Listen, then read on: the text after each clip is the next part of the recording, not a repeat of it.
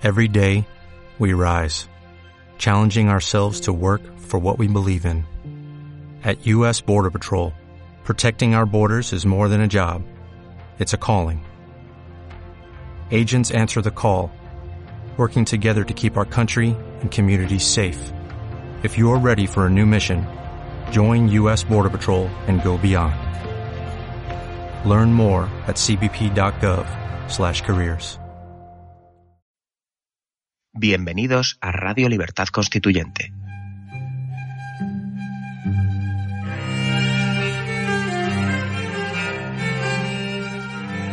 Están escuchando Radio Libertad Constituyente con don Antonio García Trevijano.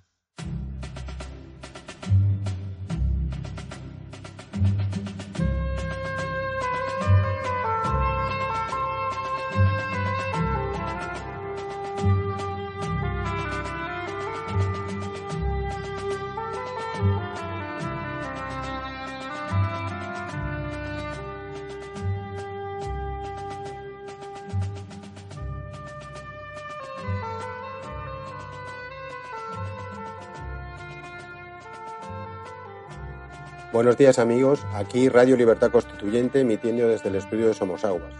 Soy Juan José Charro y hoy es 5 de noviembre de 2016 y vamos a emitir un programa de respuestas a las preguntas de los oyentes. Me acompaña don Antonio García Trevijano. Buenos días, don Antonio. Buenos días, Juanjo. Estoy hoy reconozco que la lluvia eh, me ha serenado el ánimo y estoy más tranquilo eh, para poder dirigirme a vosotros como siempre, como tengo la habitud. Tengo el hábito. Lo he dicho en francés, habitude. Mm, tal vez porque me ha dicho que la primera pregunta la hace un señor Solange y el apellido francés me ha inconscientemente dicho, uy, voy a responderle en francés. No, Veamos, Juanjo, la pregunta primera que me vas a hacer, que corresponde al día 25 pasado. estamos bastante cerca, ya habéis visto el esfuerzo de ponernos casi al día. A ver, el día 25. Pues la pregunta es de Solange. De octubre. De 25 de octubre. Y dice, hoy me asombró usted cuando dijo que el número de asociados en Madrid era de unos 300.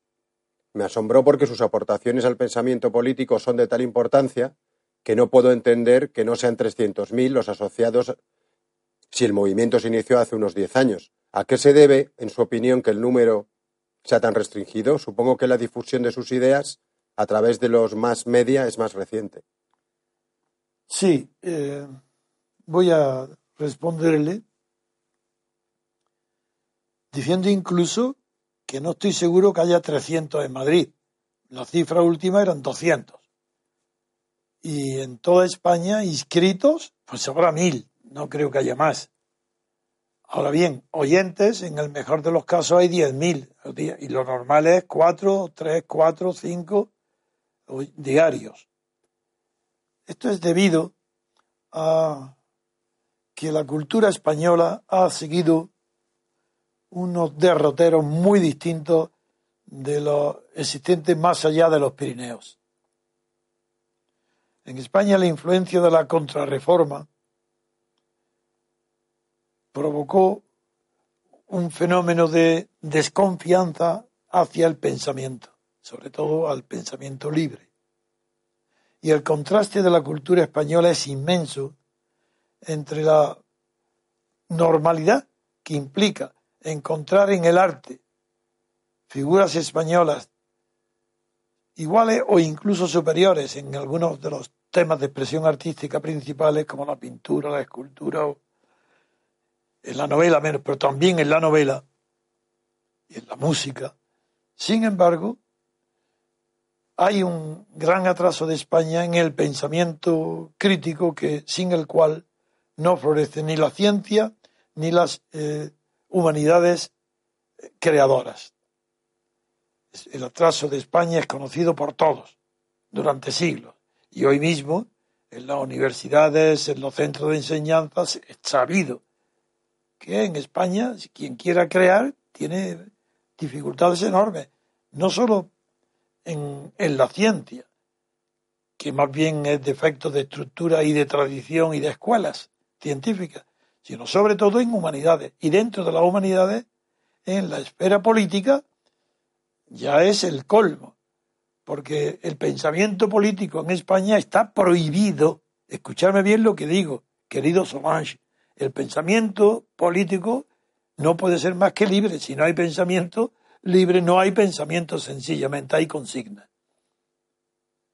Pues España está llena de consignas políticas en sustitución del pensamiento político. No solo ahora, pasó lo mismo, incluso, no digo durante el franquismo, sino también durante la República y durante la monarquía, España no favorece la libertad de pensamiento. Mejor dicho, hay diques a la libertad de pensar. Quien se atreve a, a lanzarse en el camino, no digo de la investigación porque es un término que yo reservo para los estudiosos de la ciencia, sino quien hizo un camino para descubrir enfoques, visiones distintas de las políticas, de lo que es dogmático, que puede estar bien sea en el Estado, como sucedió en el franquismo, pero también es dogmático lo que está en la sociedad civil, como ahora. Aquí el, consenso, por ejemplo. ¿No os dais cuenta el daño tan profundo que hace el consenso? a la libertad de pensamiento, porque hay consenso donde no hay pensamiento. Cualquier cosa. Tantos años de consenso han impedido que haya libertad de, pensar. Y sin libertad de pensar, ¿quién va a comprender mi obra? Ni mi vida. Tendrán que ver enseguida, hombre, pero si este, ah, Trevijano, claro, pero si este fue, fue, hizo en Guinea una fortuna y ya, ah, este es el de Macías. Pero no y si no se dan cuenta que todas las difamaciones las atraigo para que no permitir que un pensador pueda manifestarse libremente en los medios de comunicación españoles. He sido condenado por la difamación permanente sobre mi persona porque de lo que soy verdaderamente peligroso y un fuera de juego un marginado, porque he entrado en una materia prohibida, que es la libertad de pensar en política, cualquier cosa. Como el principal descubrimiento de mi permanente estudio y reflexión sobre el fenómeno político, no solo hoy, sino en toda la historia de la humanidad, ha sido el descubrimiento de la libertad política colectiva, que quien la descubrió, Estados Unidos, la tiene, pero no es consciente de que eso es lo que la distingue de Europa. En Europa ningún solo, no hay un solo país que tenga libertad política colectiva. Porque el que más podía parecerse que es Francia, puesto que es, hay separación de poderes formal, tampoco hay libertad política colectiva, porque el sistema político francés fue una creación personal de De Gaulle. No hubo un pueblo entero apoyando una constitución francesa, elaborándola, aprobándola, queriéndola, comprendiéndola, porque por su, la fuente sería la libertad colectiva del pueblo. No ha sido así. En Inglaterra es una tradición que arranca de 1212 con la Carta Magna. Claro, en esa tradición hay cosas buenísimas, pero no hay democracia, porque no hay separación de poderes. Ayer mismo tuve la oportunidad de explicar a los ingleses en realidad lo comprenderían mejor que los españoles. Pero es que los propios ingleses no son conscientes de lo que ayer expliqué. Se dice, bueno, se sabe que Inglaterra, Reino Unido, no es una democracia porque no hay separación de poderes. Es decir, porque el parlamentarismo descansa en que el poder legislativo designa y elige libremente al Poder Ejecutivo, al Gobierno, al primero. Por tanto, no hay separación de poderes.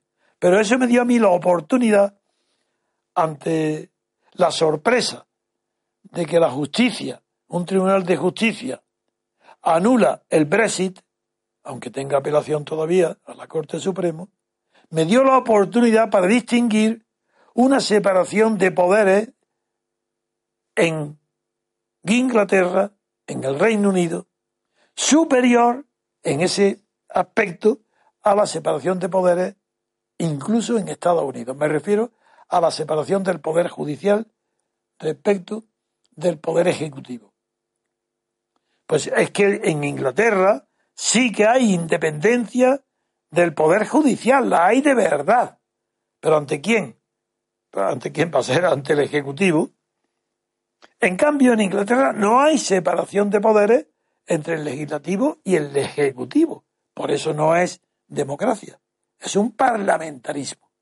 Bien, pues en Europa ni eso siquiera. No es que en España, es toda Europa y Francia incluida, está incapacitada para analizar de nuevo, partiendo de cero, como cualquier descubridor de cualquier tema científico, hay que partir de cero. Y, aquello que es más conocido, pasarle revisión crítica, por si el defecto está hace diez siglos.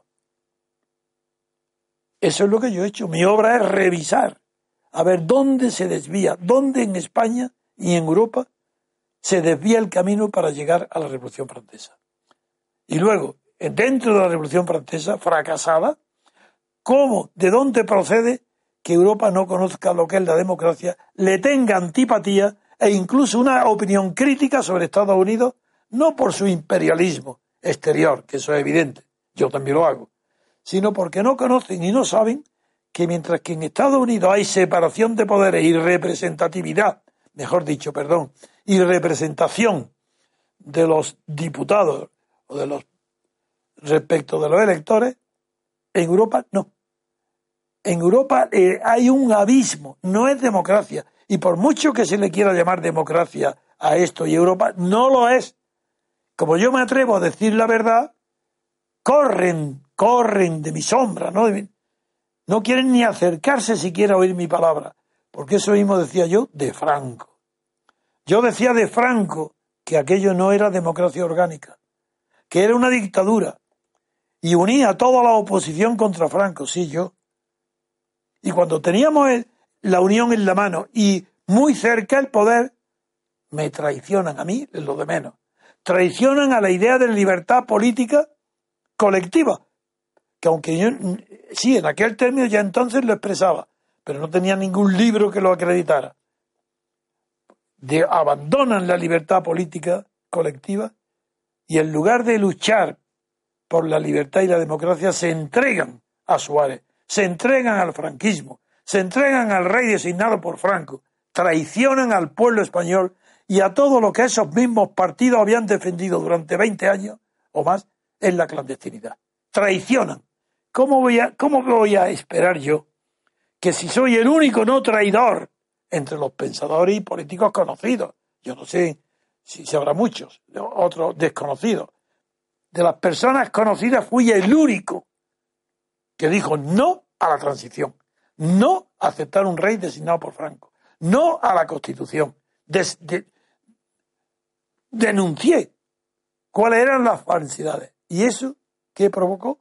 mi aislamiento, que la prensa no hable de mí, ni las televisiones, que tengan miedo o recelo de mi teoría, de mis palabras. ¿Creéis que si yo me hubiera adaptado y tuviera un pensamiento ligero, crítico pero ligero de este sistema, iba a estar yo marginado de los medios de la televisión de una manera tan absoluta como estoy?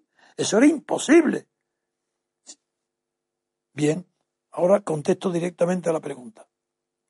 ¿Por qué, antes, ¿por qué en España no hay filósofos verdaderos? ¿Por qué el filósofo más grande de España sigue siendo Ortega y Gasset? Un filósofo frívolo, un coqueteo con la cultura. Sí, tiene obras buenas como La rebelión de las masas, pero lo demás es un traer a España, poner un escritor maravilloso, una pluma indescriptible en su fecundidad, en su imaginación. Bien, ¿por qué? Pues porque el clima de España es contrario a la libertad de pensamiento.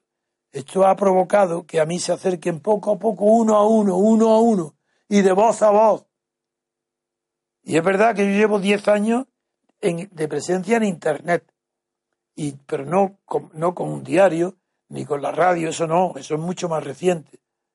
Yo estaba con un blog y ahí expresé muchas de las ideas que luego he publicado en el libro Teoría Pura de la República.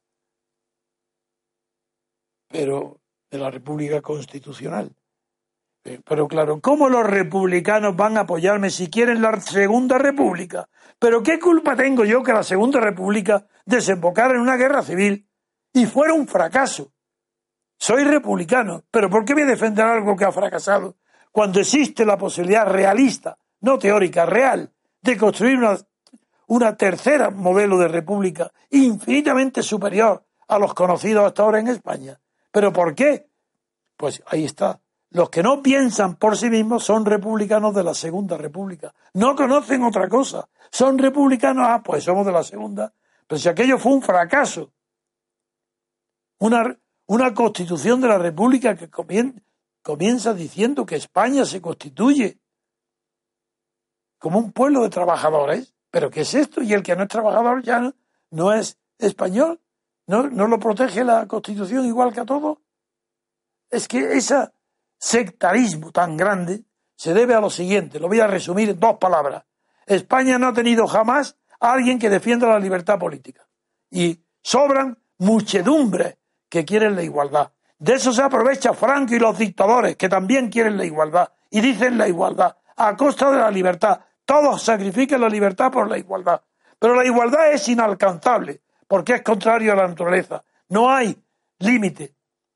La igualdad de oportunidades, de derechos, muy bien, pero igualdad en el sentido que los partidos de la izquierda, falsa izquierda, porque han renunciado a la libertad. Y yo no concibo que haya un solo persona, un solo partido que se llame de izquierda, habiendo despreciado y subordinado el primer valor de la humanidad, que es la libertad.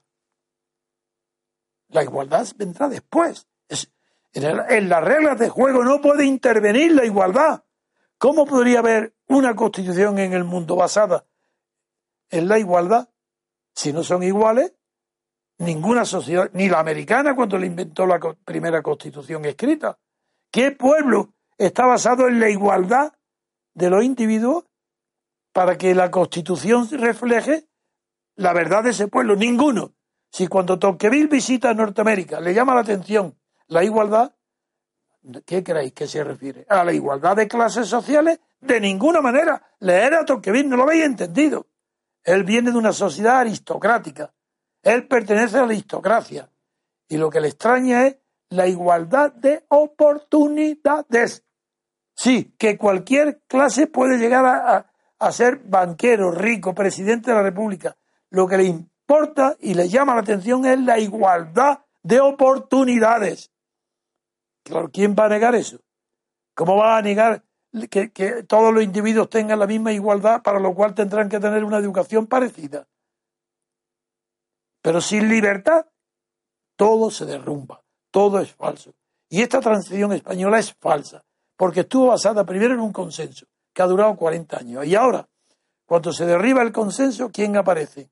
Los héroes de la igualdad. ¿Quién podemos? ¿Esa es la igualdad? ¿Eso es lo que queréis? Rentas universales, que no haya desahucio. Pero qué vergüenza es esta de un país que no admira ni conoce lo que es la libertad política. Pero ¿quién desde la izquierda puede criticar las teorías ni mis posiciones. Por eso estoy solo. Es un milagro que me escuchéis por la radio.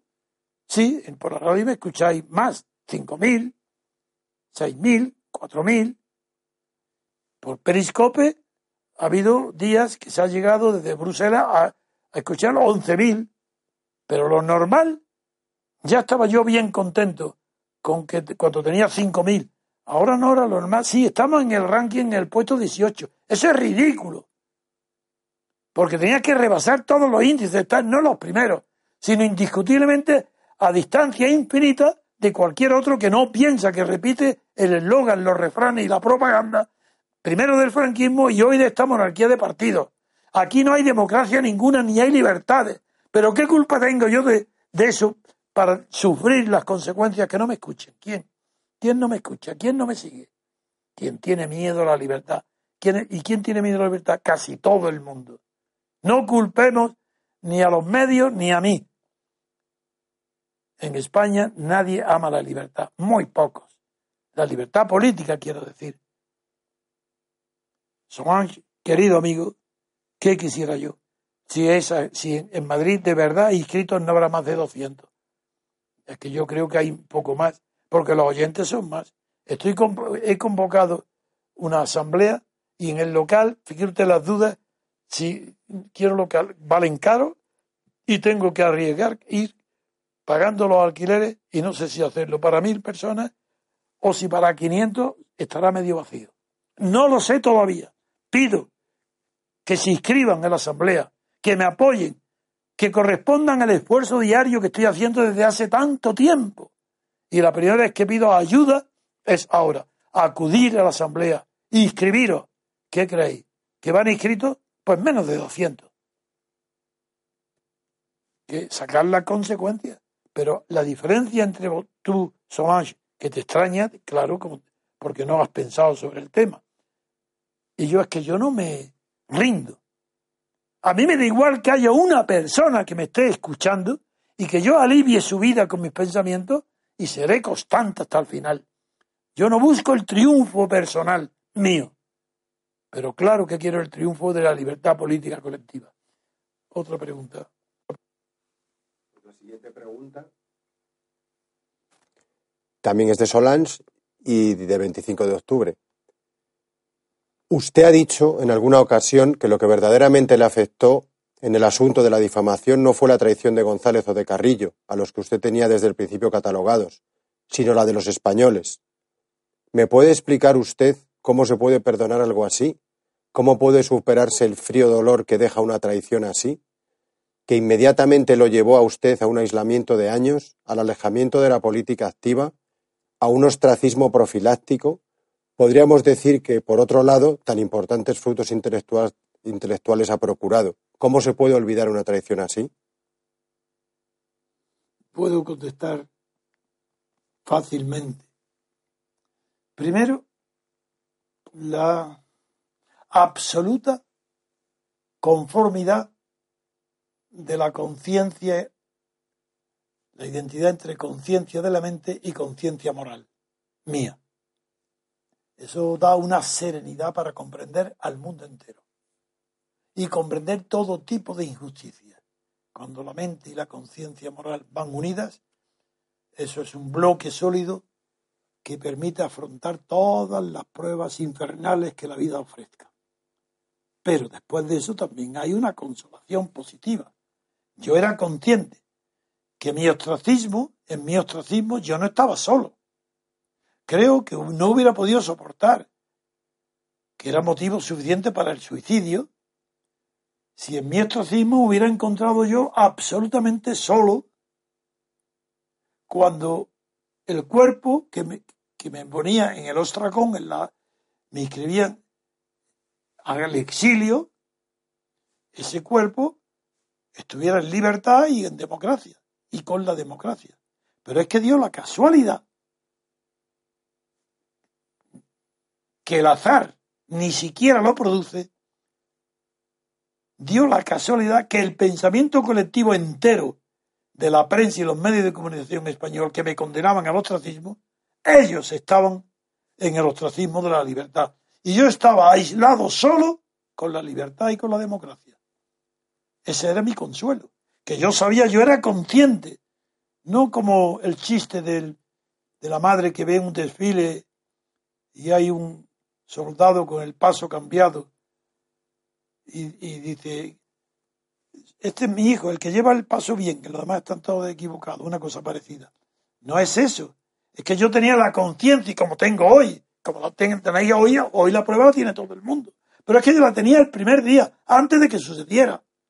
Sabía que, la, que el pacto, de el consenso y el pacto de la Constitución, de la reconciliación, que era digno de unos eclesiásticos bondadosos, era perverso en unos clase política. Si la religión, la iglesia puede hablar de reconciliaciones, pero la política, ¿por qué creéis? Yo conocía la Plaza de la Concorde en París, que está puesta en nombre de la concordia que se produjo instantáneamente después de la muerte de Robespierre, de la falsa concordia, de la que produjo la mayor corrupción que ha conocido nunca la historia francesa.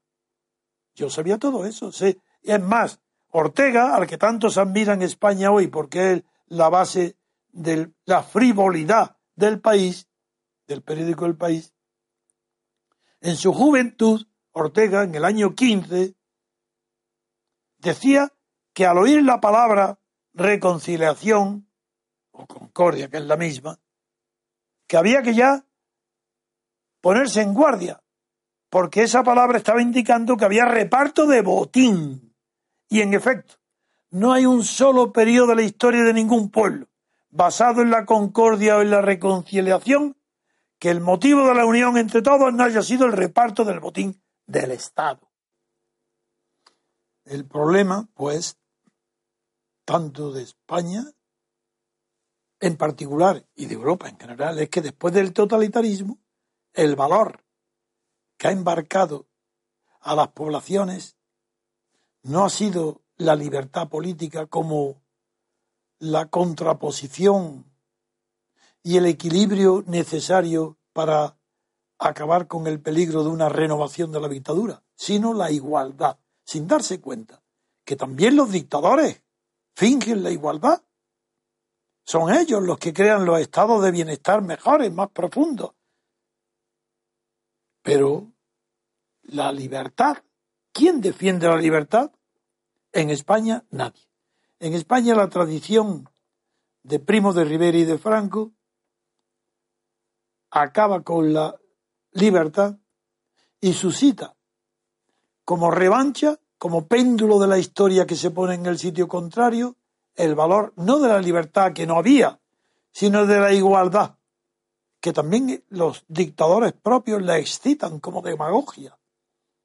Pues bien, la demagogia de la igualdad que caracteriza a todas las dictaduras, caracteriza también a todos los periodos que han seguido la dictadura en Europa y en España. Es la igualdad, es la justicia llamada social, que, que es una creación de la Iglesia doctrinal, y en España yo he podido resistir, como es la pregunta de Solange, primero porque he estado en el exilio, en el ostracismo, junto con la libertad y la democracia. Y estaba ahí bien acompañado. Y en segundo lugar, porque la tradición de España es contraria a la libertad y conmigo hay miles y miles en la historia y en los cementerios de personas honestas intelectualmente que han creído y han defendido la libertad y nadie los escuchó. Tú escribes muy bien, hablas muy bien. Me refiero al amigo que me, a Solange, que me hace esta pregunta. Inscríbete en la asamblea, vete a la asamblea, habla en la asamblea. Porque el ejemplo hay que darlo participando de verdad en la acción. En la acción contra la corrupción, contra el sistema oligárquico, contra el estado de partido, pero habrá mayor falsedad que una monarquía de partidos, habrá mayor falsedad que un estado de partidos que ha eliminado por completo la representación política en favor de la integración de las masas. Es decir, los mismos fines de Hitler, Mussolini y Franco son los que persigue en toda Europa el estado de partidos, menos en el Reino Unido, ahí no. En fin, otra pregunta. La siguiente pregunta es también del 25 de octubre y la hace José Francisco. Don Antonio, soy un admirador de su altura intelectual y de su compromiso desde los tiempos de la Junta. Le pido, por favor, un consejo, una idea que me sirva para superar el dolor de la muerte en accidente de mi hijo de 30 años. A su servicio y gracias. Querido, queridísimo José Francisco, qué doloroso, qué lo que me dice es brutal. Pero usted vive. Su hijo de 30 años no vive. Pero mientras usted viva, él vivirá. Usted no podrá jamás olvidarlo, nunca. Es más, cada día que pase sin él, lo va a sentir mayor su presencia. Y cuando todos a su alrededor lo olviden, usted solo en su corazón lo mantendrá vivo. Eso es una maravilla, porque esa es la inmortalidad verdadera. La inmortalidad está en el amor de los que quedan vivos, del que ha desaparecido, porque ya no desaparece, ahora está ausente. Mientras usted viva, él no ha muerto, está ausente. La idea de la ausencia es mucho mejor que la de la muerte, porque la ausencia implica que en algún lado estará. Usted no lo echa de menos muerto, porque está ausente. Usted le echa de menos porque está vivo. Manténgalo. Figúrese quién le dice esto. Un padre que ahora ve que sus hijos con cincuenta y tantos años lo traicionan. Piden la incapacidad de su madre. Todo lo que tienen, unas pequeñas fortunas, pero fortunas, han sido donadas, regaladas por su padre y su madre, bienes gananciales. Y por ambición de dinero eso es mucho peor que la muerte. Yo, si mis hijos hubiesen muerto, la pena y el dolor que yo tendría sería asimilable. Yo lo dominaría, lo, lo conjugaría con mi vida porque es natural, es normal, es una ley de la naturaleza. Ha habido un accidente, pero ¿cómo? Usted debe de saber que el azar forma parte de la vida. Decía Dilthey que la vida es una extraña mezcla de azar, destino y carácter. A su hijo el azar de un accidente le ha quitado la vida de su cuerpo, pero no de su recuerdo en su alma, en la suya.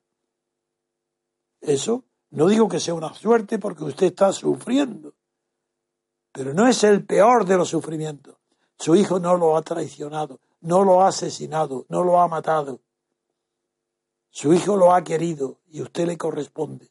Yo le correspondo también. Yo me uno a usted en el recuerdo amoroso hacia su hijo. Porque eso es, eso es usted un verdadero padre que siente ahora el dolor por el recuerdo de su hijo vivo. Pues su hijo no ha muerto mientras esté en su corazón vivo. Eso es lo único que le puedo decir. La siguiente pregunta es de 26 de octubre y la hace Rafael. Rafael. Entiendo vuestros argumentos, pero no, no, no veo cuál es la teoría de acción de Antonio García Trevijano. Me refiero a que él dice que lo más parecido a una república constitucional es Suiza, pero si tiene un parlamento parecido al nuestro y elige al gobierno. O sea, lo que pregunto es simple, pero largo de responder. ¿Qué tiene que tener una república constitucional y democráticamente formal para serlo? ¿Qué elementos? ¿Ha de ser presidencialista? ¿Se ha de votar el gobierno por un lado y el legislativo por otro? ¿Los jueces se eligen a sí mismos? ¿Todos los partidos deben hacer primarias y no hacer listas, sino tener listas abiertas totales? ¿O cómo elegir a los representantes para acabar con la partitocracia? ¿Se ha de tener jefe de la República y primer ministro en el mismo cargo o diferentes?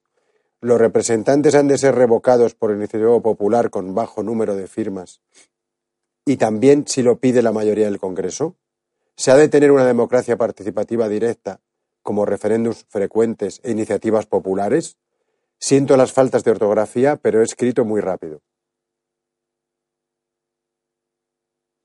Usted no ha leído una sola línea de mis numerosas publicaciones y probablemente no ha oído ni uno solo de mis programas de radio ni una sola de mis contestaciones. Usted no sabe absolutamente nada de mi pensamiento.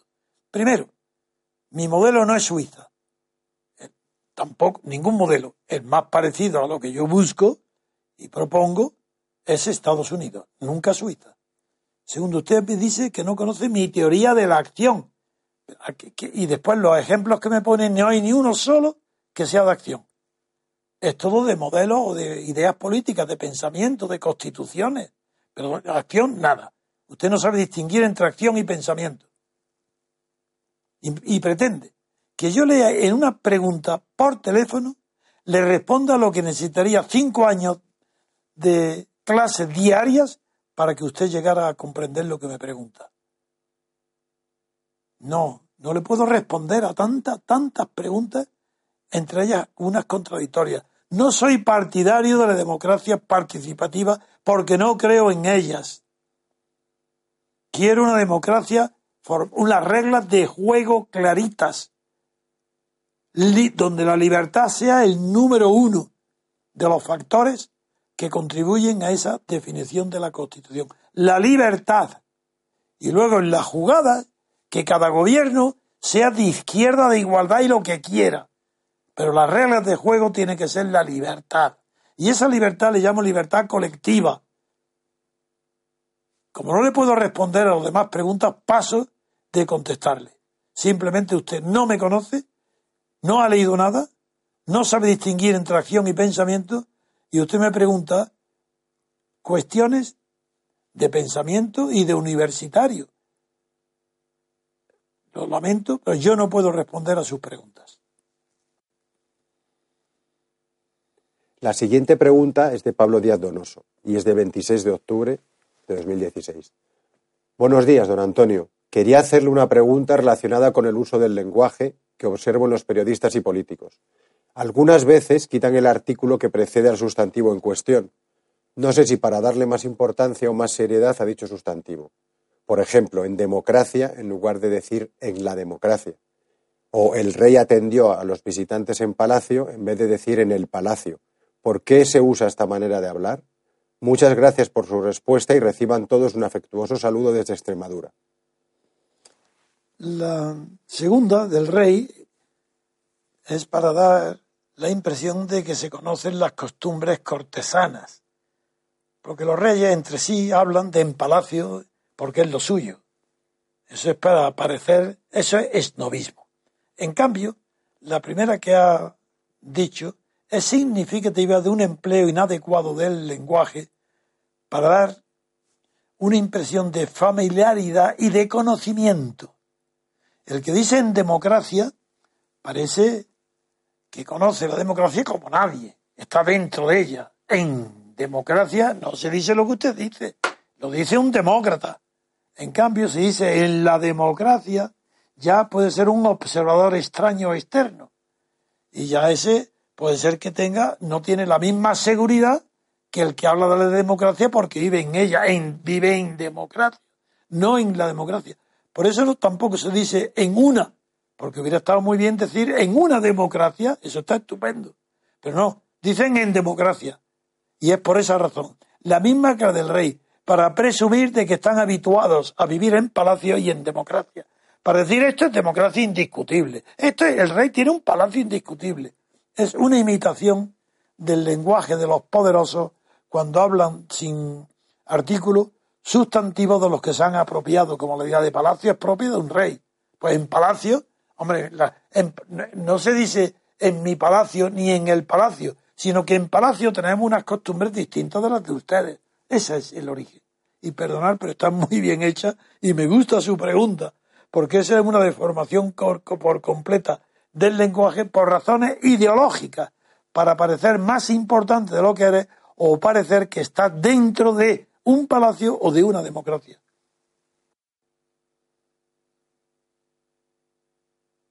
La siguiente pregunta es de 27 de octubre y la hace Lino. Buenos días, don Antonio. Un saludo desde Lituania.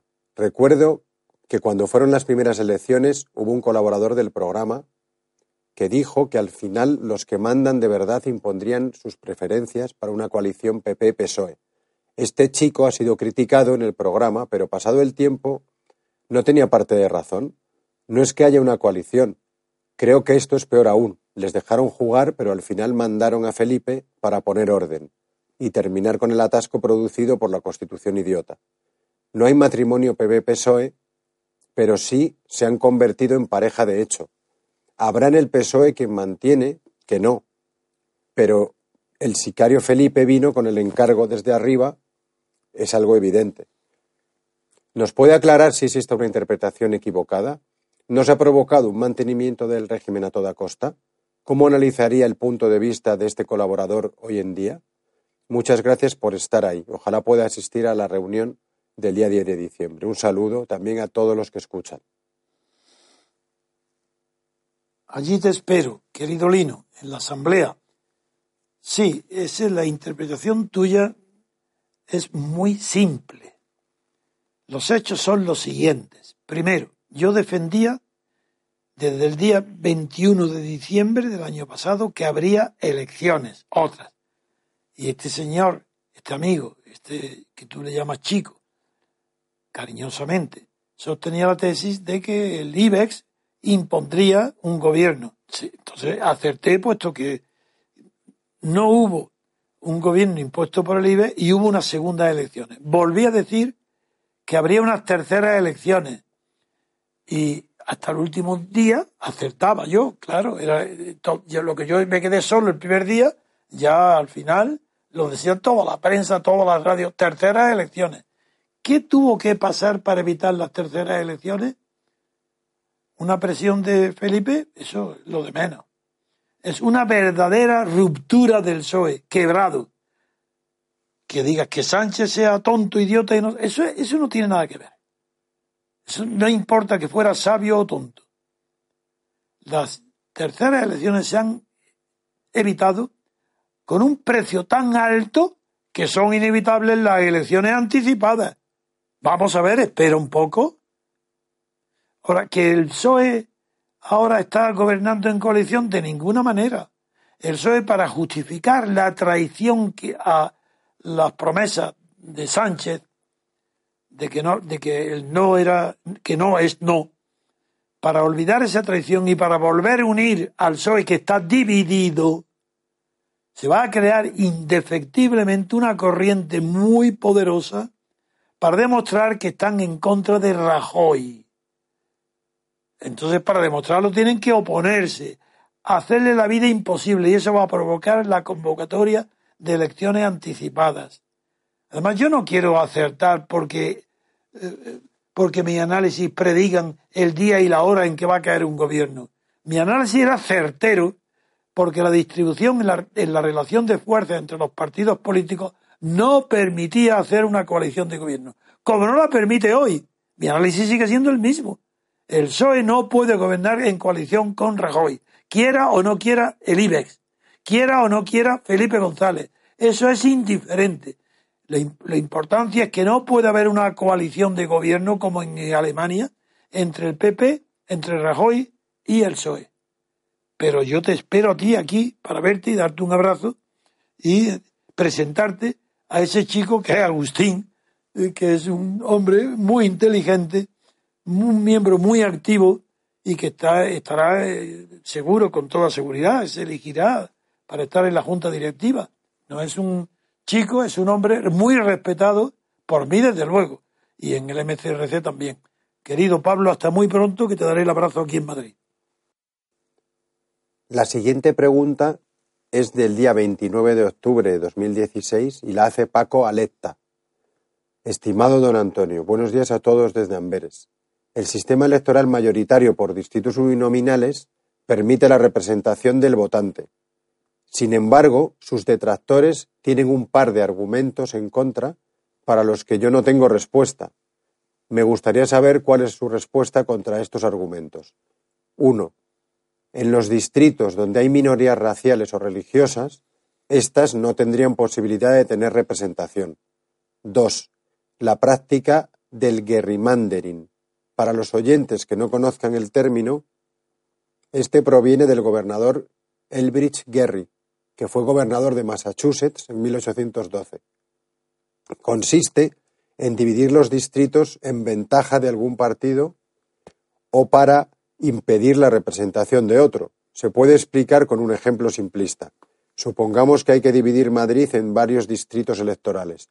Los votantes del partido A están concentrados en varios barrios de la ciudad. Manipulando los bordes de los distritos es posible dividir a sus votantes entre, entre los distritos, de forma que el partido A quede siempre en minoría en cada distrito y que nunca pueda obtener un diputado. Gracias. Bien, es fácil responder, querido amigo de Amberes, Paco Aleta, supongo que tu apellido es italiano, no lo sé, eh, es muy fácil responder a tus preguntas. La primera es más sencilla que la segunda. En el Reino Unido, tienes razón, eh, la objeción es brutal. Quiere decir que no hay respuesta. Las minorías raciales o religiosas de un distrito en una votación directa en el Reino Unido no están representadas. pierden, apoyan a un diputado que pierde y no está representado. Y ahí se produce lo que se llama en la teoría política paradoja de Arrop. Es decir, que eso va, va implícito, está unido al sistema de la elección de diputado de distrito en el sistema anglosajones, salvo en Estados Unidos, que es otro, otro tema. Pero eso se corrige en el continente europeo. En Francia, por ejemplo, como hay doble vuelta, ya está corregido. Ya no hay paradoja de arroz. Ya es posible la representación de las minorías en la segunda vuelta. No porque las minorías consigan que en segunda vuelta tengan un diputado propio que los represente a ellos exclusivamente. No, no, no es por eso. Es que en la primera vuelta esas minorías han votado y han perdido. Y han votado a un candidato que sí era, eh, estaba designado por ellos mismos, estaba elegido por ellos y han perdido. Pero aceptan votar en segunda a los dos primeros clasificados, donde no está ya su propio diputado. Pero aceptan participar y eligen entonces racionalmente con la cabeza cuál de los dos les conviene menos es menos perjudicial para sus creencias minoritarias. Por eso ahí sí se están representados en segunda vuelta, incluso habiendo sido eliminado el que los representaba en la primera vuelta a esas minorías. El segundo tema es mucho más difícil de, arreglar y muy fácil de comprender.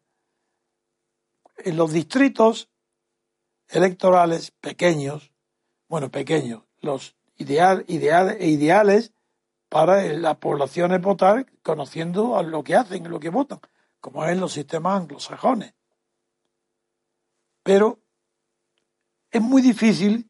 Antiguamente, en el siglo XIX, se produjo un hecho que hoy cada vez es menor, y es que en los distritos están concentrados familias o clases sociales muy distintas.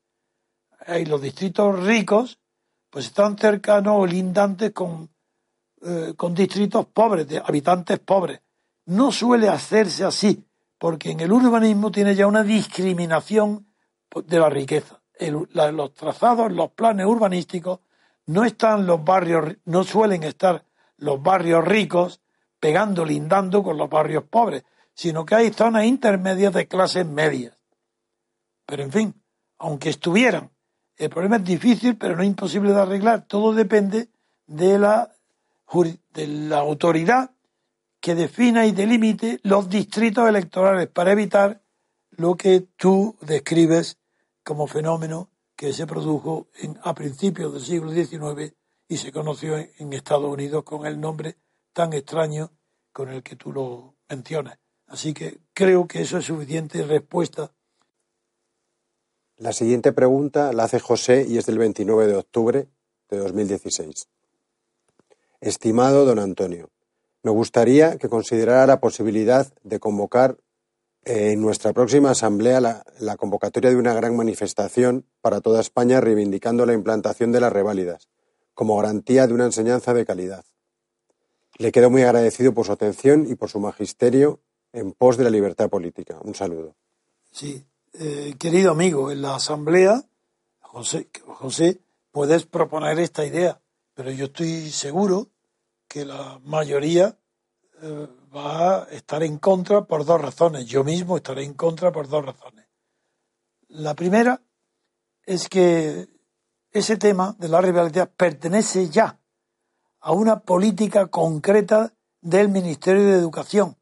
Es decir, ya no pertenece a las reglas de juego de la democracia, sino a la jugada de un gobierno que proponga a través del Ministerio de Educación la reforma educativa consistente en una reválida para todos los grados. Por eso nosotros no es nuestra función. Pero yo estaré en contra. Estoy de acuerdo con la idea, yo quiero reválida, pero tenemos que tener la disciplina de no proponer cuestiones que dividan a los partidarios de la libertad.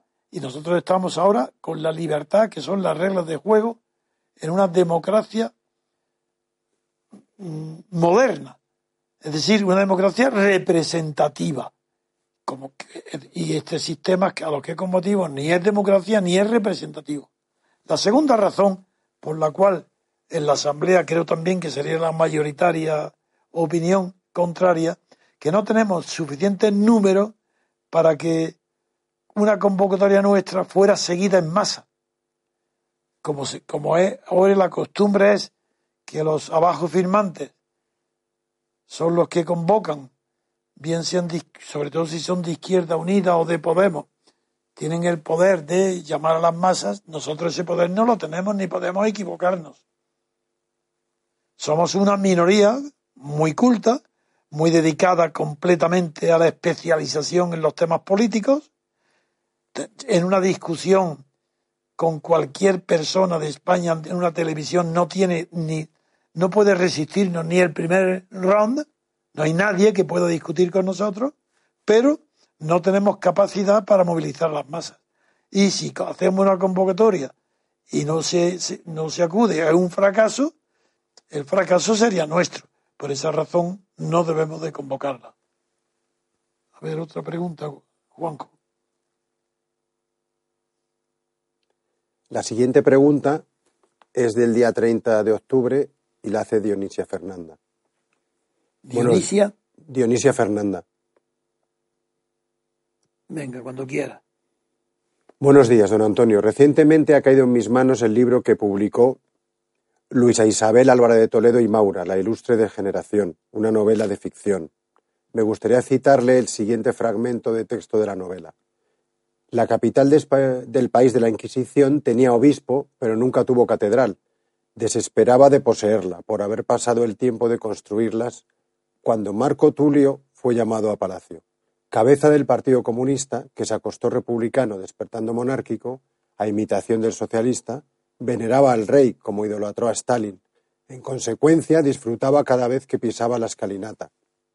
Trotó escalones arriba, haciendo temblar sus carnes rechonchas, en alarde destinado a probar que, pese a la edad y un rostro macilento, estaba en forma para ser ministro del Real Dedo. Supo que sería recibido sin antesala y entró en éxtasis. Introducido en la biblioteca, contempló paredes tapizadas de encuadernaciones cuero y oro, sin mota de polvo ni signo de manoseo. La desafección del propietario a la letra impresa era proverbial. Sabido que cargo y fortuna transmiten cierta infusa, y con mayor razón la corona, maldita la falta que hacen los libros a un rey. Lo probó sintetizando explícito. Quiero tu voto, no falles. ¿No le parece que puede estar hablando de Santiago Carrillo? Según la Fundación Medina Sidonia, la ilustre degeneración está inspirada en una serie de crímenes cometidos en los años 90, donde el caso Alcocer se erige como principio de todos ellos. Se refleja de modo virulento los resortes que mueven a algunos individuos a disponer de la vida ajena, escondidos tras un cargo, un apellido o simplemente tras unas falsas apariencias. Análisis eh, podría decirse cuasi criminalístico, donde queda patente el cómo y el por qué.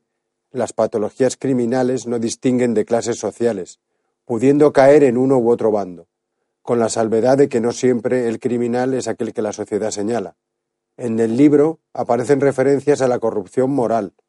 En la, novela aparecen casos eh, como actos sádicos sexuales y de encubrimiento de los culpables, de la que usted habla y que se formalizó en la infausta transición.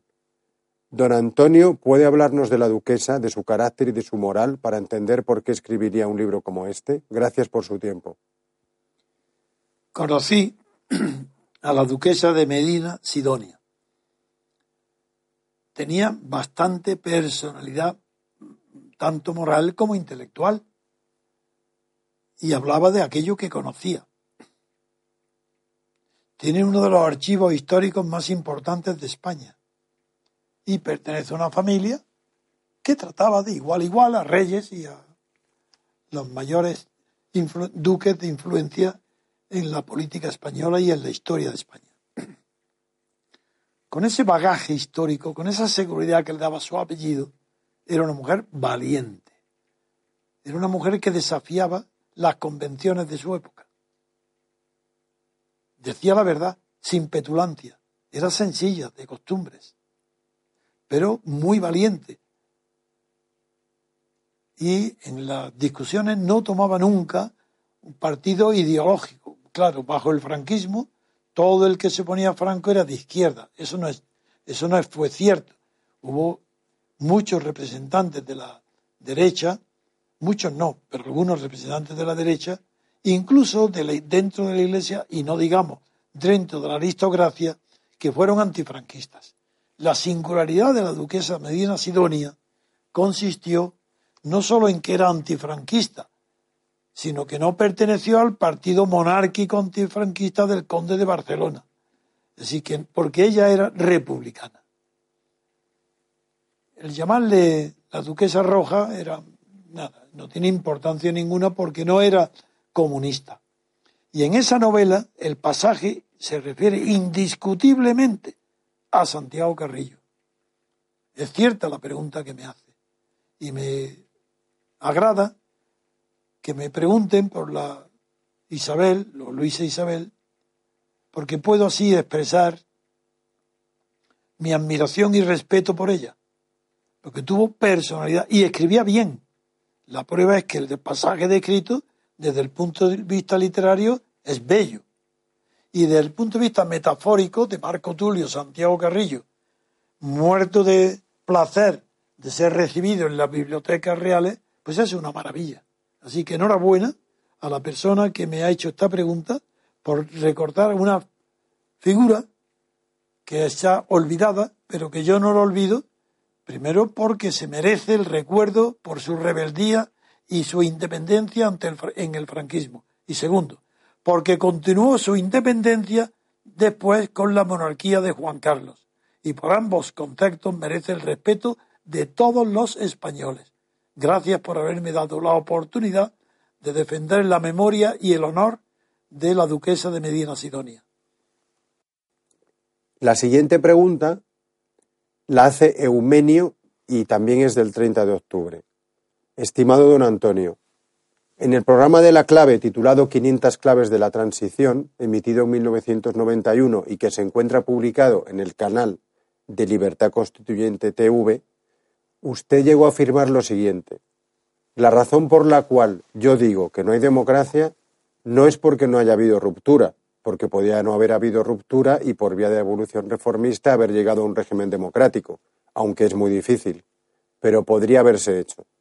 ¿Puede explicar cómo pudo haber sido la citada vía de evolución reformista y también si usted en algún momento de su acción política activa durante la transición la llegó a contemplar como posibilidad real? Muchas gracias y saludos cordiales.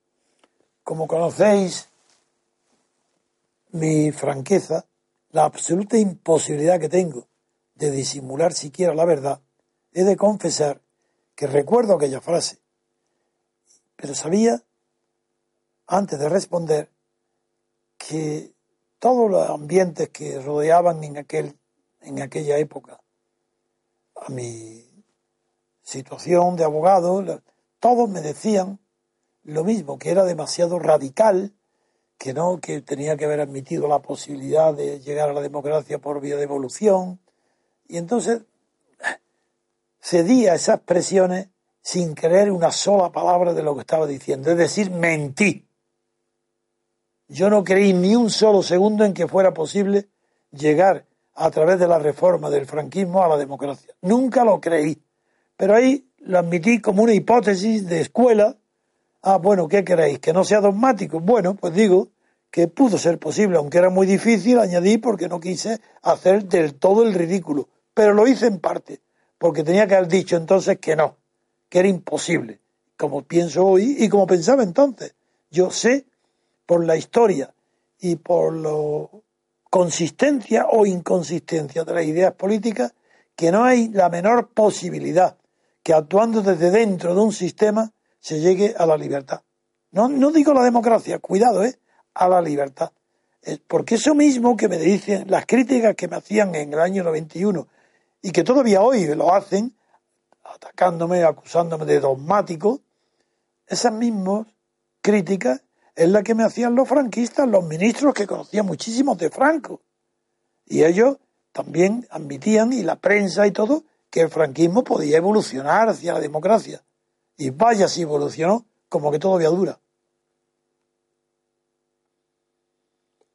La siguiente pregunta la hace Saran Soleimán y dice, querido amigo, gracias a la conexión a través de esta plataforma, me, me gustaría saber mucho más acerca de usted. Es una pregunta muy simpática.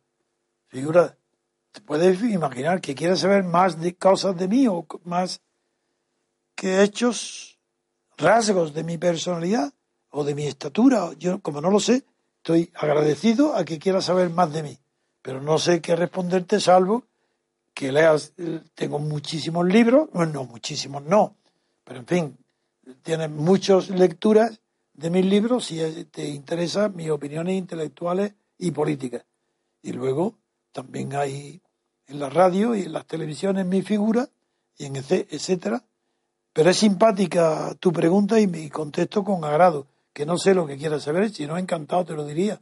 Ah, te puedo decir también que me gustan mucho las comidas del Mediterráneo y que, y que no soy aficionado ni a carne ni a pescados, pero que no soy vegano ni vegetariano. Bien, gracias por la simpática pregunta. La siguiente pregunta es también del 30 de octubre y la hace Solans sobre corporativismo y democracia. ¿Qué es el corporativismo y de qué formas da niño para la, la democracia? Muchas gracias y un saludo. El corporativismo es una concepción de la política que se apoya en las tradiciones de los cuerpos sociales organizados después de los que perduraron después de la Edad Media en el Renacimiento y que formaron cuerpos de o corporaciones de oficios, de, como la lana, la, la tintorería, el cuero. esos cuerpos inspiraron una doctrina de la Iglesia que prosperó un poco tiempo en los periodos previos al fascismo. Y que, eh, por ejemplo, Dolfus en Austria, Salazar en Portugal, se inspiraron directamente en el corporativismo. Es sustituir la libertad de partido y la libertad sindical por la eh, solidaridad entre cuerpos para que el Estado esté, sea la culminación de la solidaridad entre los cuerpos sociales. Una doctrina completamente fascista. Mussolini al principio se apoyó en ella, después varió y de luego no tiene nada que ver con Hitler. Es las personas que hablan de fascismo y nazismo como si fueran dos versiones del mismo Estado totalitario se equivocan el, nazismo es una, una ideología completamente distinta de la fascista. Y la fascista sí está, tiene relación con el corporativismo, que quiere sustituir los partidos y los sindicatos por estructuras sociales. Franco, cuando elige a los diputados al Parlamento, cuando elige a los que tienen que elaborar las leyes, no porque haya separación de funciones, allí, eh, perdón, separación de poderes, sino porque hay con Franco y después de Franco y hoy separación de funciones y unidad de poder. Pues la unidad de eso es propio del corporativismo. Si los partidos políticos que hoy llamados estatales son herederos del corporativismo, donde hay unidad de poder, en este caso una oligarquía, y luego diversidad de funciones o pluralidad de funciones porque hay una función legislativa, una función ejecutiva y una función judicial, ejercida evidentemente por personas distintas, pero con unidad de poder. esa unidad de poder es la base de las dictaduras y el corporativismo va unido a él. Un jurista de gran categoría, bueno, pero no de los grandes, grandes, grandes, pero bueno, Otto Gierke, alemán, escribió el Estado corporativo, eh, donde se recogen estas ideas, pero más bien fundamentadas en los estados estamentales, es decir, los gremios y estamentos eh, son la base de las doctrinas corporativas del Estado de Gierke. Pero eh, Salazar en Portugal y Franco en España, bueno, en Austria fracasó rápidamente y ya no fue Dolfus, no, no llegó a, cuajar en un modelo de Estado que pudiera durar. En cambio, Franco y Portugal sí. Franco no solamente fue un dictador personal, sino que él mismo se creía y sus partidarios y el pueblo español en más de las dos terceras partes, como resultado de una guerra civil donde hay un vencedor, creyeron todo lo que el vencedor decía. Y ese es el origen de la fama del corporativismo y del gremialismo que, y el estamentalismo, que son las ideas vigentes eh, en las dictaduras. En la ibérica, desde luego, en Portugal más aún que, en, España.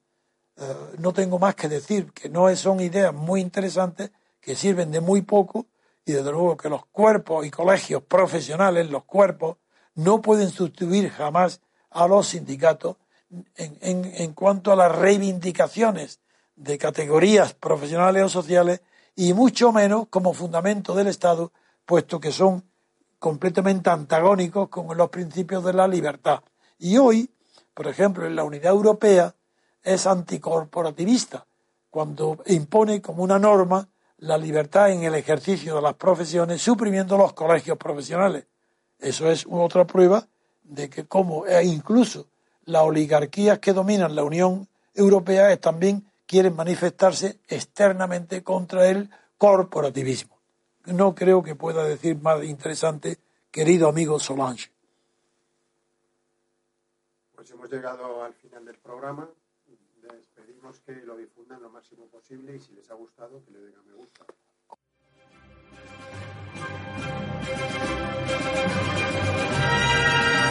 Gracias por haber escuchado Radio Libertad Constituyente.